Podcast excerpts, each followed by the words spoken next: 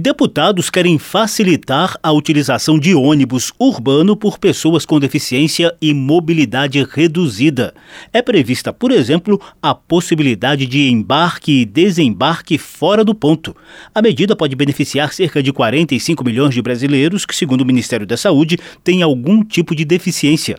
Deste total, mais de 13 milhões são deficientes físicos. O projeto de lei que trata do tema já foi aprovado na Comissão de Viação e Transporte onde recebeu acréscimos do relator deputado Duda Ramos, do MDB de Roraima.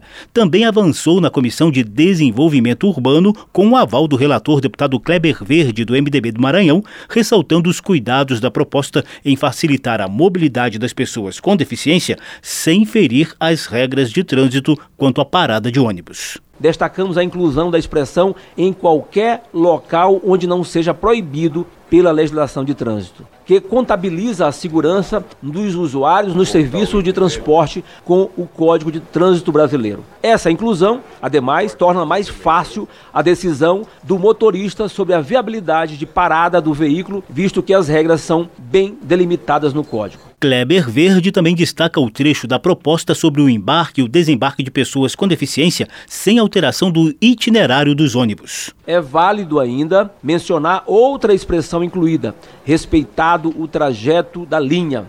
Embora a princípio possa parecer óbvio para alguns, parece-nos pertinente de modo a garantir a oportunidade dos serviços prestados a toda a população, já que não deixa margem para interferência nas rotas dos veículos. O projeto de lei que facilita o uso de ônibus por pessoas com deficiência e mobilidade reduzida não necessita de votação no plenário da Câmara. Em caso de aprovação na Comissão de Constituição e Justiça, a proposta poderá seguir diretamente para a análise do Senado. Da Rádio Câmara de Brasília, José Carlos Oliveira.